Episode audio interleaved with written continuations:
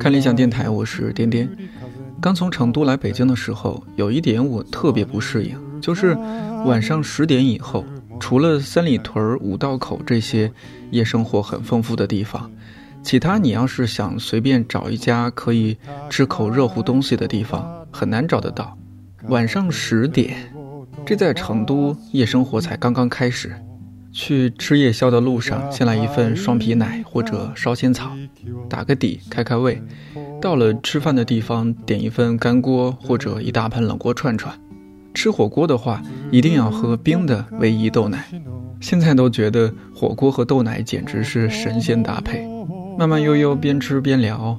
吃完了往回走的路上，再看到有卖蛋烘糕的，好，榨菜肉末馅儿的，芽菜肉末馅儿的，白糖芝麻馅儿的。什锦馅儿的，还有巧克力馅儿的，分别来一个。吃完了，一时兴起，走，直接去通宵 KTV。好在生活关上了一扇门的同时，也在黑暗中拧开了一盏灯，那就是便利店。虽然我很热爱做饭，但是忙了一天饥肠辘辘，再回家做一顿晚饭，很多时候都是不现实的。然后就去路过的便利店看一看，买一个剩下的饭团，或者扁豆焖面。如果还有关东煮的话，就再来一份，多要点汤。回家慢慢吃完，人就觉得舒坦放松了很多。再洗漱，看看视频，看看书，睡觉。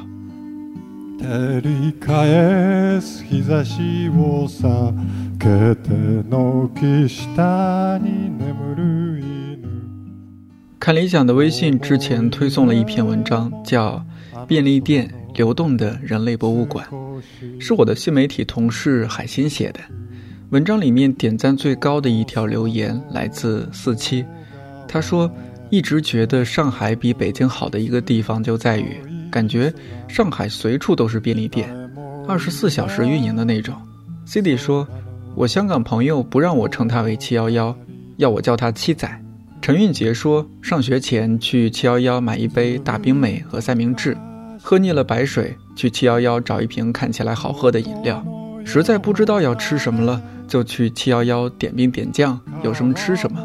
每天都要到便利店报道，也不知道是便利店养成了我的习惯，还是我习惯于便利店的存在。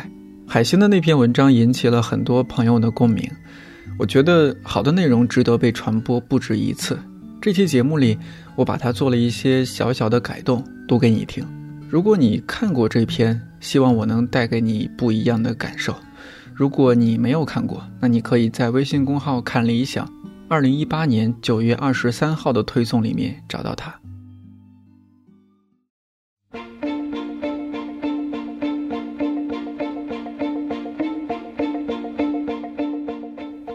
上世纪，美国的公路商店逐渐演变成了一种都市之光——便利店。一九四六年。七幺幺在美国诞生，二十多年后，这家以标准化著称的小杂货铺来到日本，并传向全世界。渐渐的，便利店变成了一种都市的文化符号。三百六十五天，二十四小时营业，井然有序，提供标准化的食物。在某种程度上，它颇具工业时代的气息。然而，这种索然无味的机械化又为都市人带来了幸福。星星点点的便利店。为城市织起了一张网，这张网给无数都市人提供了安全感和尊严。日本作家村田沙耶香把便利店当作自己与现实世界的接口。凭借《人间便利店》一书获得芥川奖的他，正是通过在便利店兼职，保持既出世又入世的状态。便利店是极致工整的隐喻，一切规定严格，遵循着商业机制。但是在这样一个人造的空间。人们的故事却千变万化，交织上演。二十四小时，三百六十五天，来来去去的人，不断更新的货物，使便利店成了一座流动的都市人博物馆。收银机的滴答作响，见证的其实是都市生活的琐碎和悲喜。在便利店高度密集的日本，NHK 曾不止一次把镜头对准了二十四小时便利店。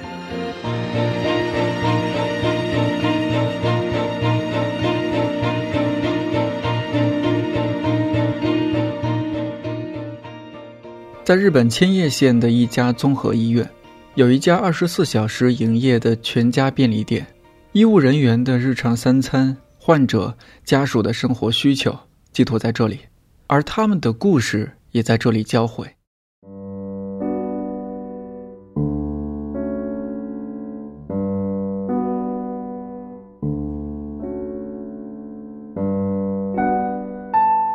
糖尿病患者在家人的陪同下购买便利店里的低热量糖果，独自来医院治疗乳腺癌的奶奶，靠在便利店购物打发时间。病患即将被推进手术室，紧张的家人会来便利店买一份报纸。大概对病患和家属来说，在便利店购物买来的是一种或已缺失的日常感；而对医护人员来说，便利店也是抚慰紧张工作的利器。清晨六点半。一位妇产科医生带着满脸疲倦来到便利店，一口气喝掉了一瓶补充营养剂之后，又打开了一瓶红牛。但面对记者，他却笑着说：“我喜欢这份工作，因为只有我们科才能对患者说恭喜你了。”子夜时分，失眠的医护人员独自来便利店溜达，转了十来分钟，只买了一份小零食。对他来说，来便利店逛逛能好好的喘上一口气。充斥着悲欢离合的医院便利店，也将日本社会的老龄化问题展露无遗。纪录片采访了一位独自在便利店外吃饭团和关东煮的老人，他的母亲已经八十九岁了，正躺在重症监护室里。昼夜照顾母亲的他早已没有了食欲，然而他却说，无论如何都会尽力照顾母亲，因为他活下去的意念很强。在日本。这种低龄老人照顾高龄老人的群体越来越庞大，但最让人唏嘘的还是那些独居的老人。一位癌症晚期的老人告诉记者，早年离婚之后，他一直独自生活，如今身患癌症，治疗已经没有意义了，决定回家等死。今天出院，没有亲人陪伴，只能叫来邻居帮忙。离开医院前，他又在便利店买了一些饭团和其他生活用品，随后。他把行李装进自己的汽车，我们难以想象，当他淡然礼貌地和记者告别，然后坐车离开的时候，究竟怀着什么样的心情。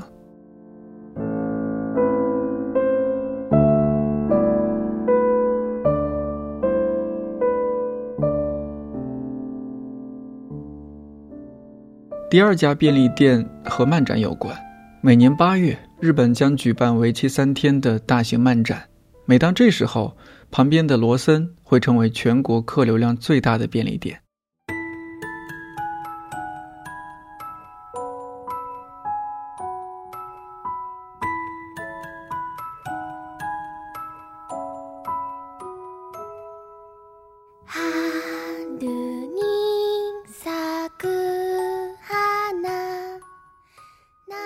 想安心逛展，就必须在便利店提前备好装备。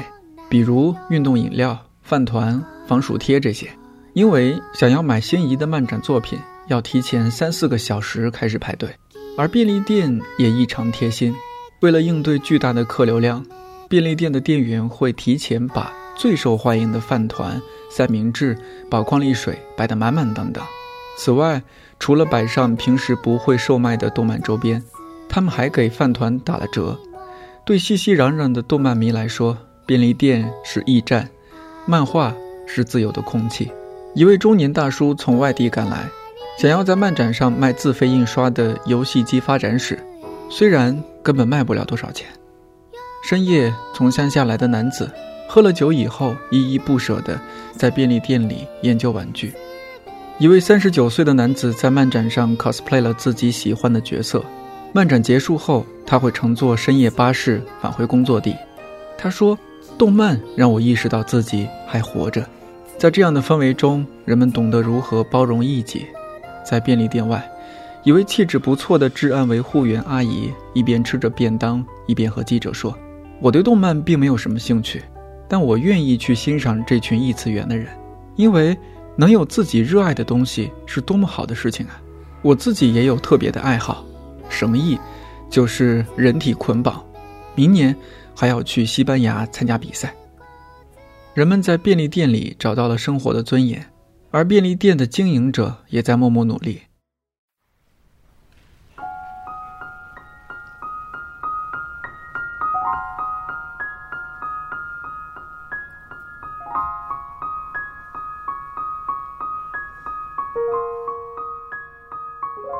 二零零六年的日本北关东四处弥漫着不景气的气息。随着一家工厂的撤出，雇佣和正式员工减少，缺少保障的合同工越来越多。而当地的一家罗森便利店却凭借圣诞节蛋糕取得了不错的销售成绩。但这样的成绩来之不易，全靠店主的辛苦经营。在经济下行的日子，即使是站在收银台前，他都能察觉到客人日渐紧张的神情。圣诞将至，人们的生活并没有什么变化。早晨，刚上完夜班的工厂职员会百无聊赖地在便利店翻上一会儿杂志，再带着薯片和可乐离开。而这些，就是他的早餐。大部分的上班族都行色匆匆，送货的司机买好瓶装茶和面包，匆匆离开。母亲用最快的速度买好面包和饮料，送孩子去托儿所，然后再赶去上班。毕竟，圣诞节只是居民们短暂的中场休息。平安夜，一家人围坐在一起，看着孩子舔掉蛋糕上雪白的奶油，是这个节日最大的意义。繁忙还在继续，唯一的不同是晚上回家时，大家会从罗森带上一个圣诞节蛋糕。平安夜的这天，店主和往常一样，一大早就来到店里，直到晚上十点之后。刚从餐厅下班的女职员取走最后一份预定蛋糕，店主才回家。儿子和妻子已经入睡，好在女儿还醒着。在镜头前，店长终于能好好坐下来品尝蛋糕的滋味。长久以来，店主都试图多和顾客交流，但他不知道这样做是否是对的。他说：“毕竟现在的年轻人不喜欢这样吧。”当记者对他说他是如何被顾客肯定时，这位已经上了年纪的店长，居然在镜头前掩面而泣。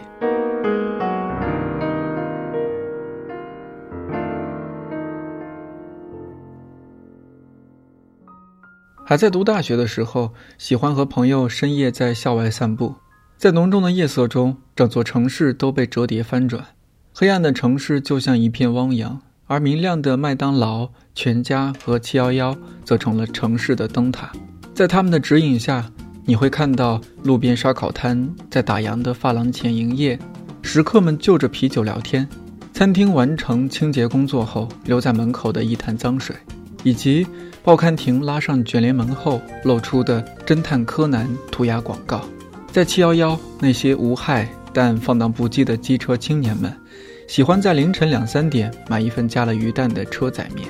便利店记录了城市鲜为人知的面容。也带给我们尊严和安全感。蜗居在房租昂贵的城市，租着拥挤的合租房，但是，一想到楼下还有一家无论何时都向我们敞开的便利店，生活就好像没有这么糟。无论是想要逃避拥挤，还是逃避孤独，便利店都能为我们提供自由呼吸的空间。网友白烟火说：“一个人坐在学校边上的罗森吃泡面，因为没有人能和我结伴去食堂。”易伟军说：“下班后的饭团和可乐，然后在全家门口坐到太阳下山，夜幕降临再回家。”天秤座的小飞镖说：“便利店的饭团经济实惠，饱腹佳选。如果在异国他乡，在困窘孤独的时候，二十四小时便利店就像我们的第二故乡。便利店拥有一种强大的包容力，无论我们是买三块钱的冰棍儿，还是三十块的哈根达斯，是吃五块钱的饭团。”还是二十多块的便当都没有关系，在这儿每个人都有自己的隐形菜单，还有取悦自己的方法。吃饭不能吃太快，说萝卜、鸡蛋、笋片、千叶豆腐、牛肉丸，来一包优哈，看看果汁有没有打折，最后拿一瓶脉动。柚子埋在雪堆里说，饭团和卤腐竹拌在一起特别好吃。翟仁吉说，工作一整天之后。路过七幺幺，就会进去买一瓶鹅岛啤酒。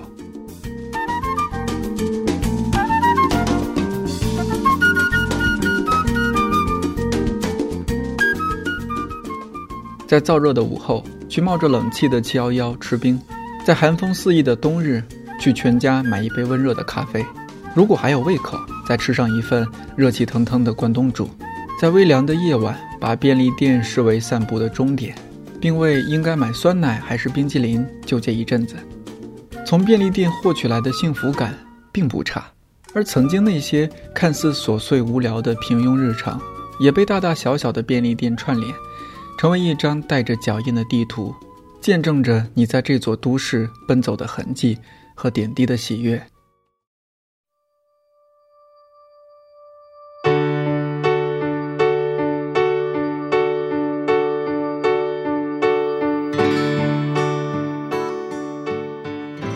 文章就读到这儿。有一位在上海的朋友，前段时间从一份身心俱疲的工作岗位离职了。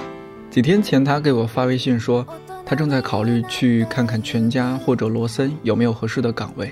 我忽然想起他在北京的时候常常发朋友圈，大意是感慨，住处附近的便利店就是每天的生活之光啊。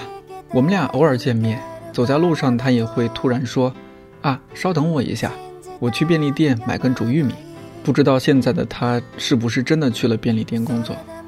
我们经常听到哪里哪里又开了家无人购物商店什么的，自助购物、自助结账比便利店还便利。可是说实话，便利归便利，我不觉得这是一件特别好的事情。我们生活在一个人类社会当中，就是要和各种不同的人、不同岗位的人打交道啊。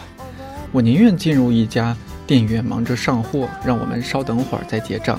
或者他一脸疲惫，但还是礼貌地问我们：微信还是支付宝的便利店？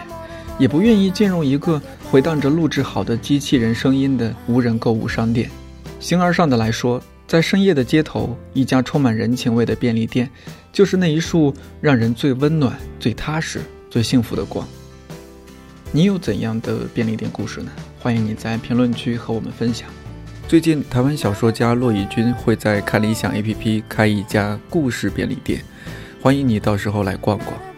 看理想电台，我是颠颠，祝你早安、午安、晚安，我们下期再见。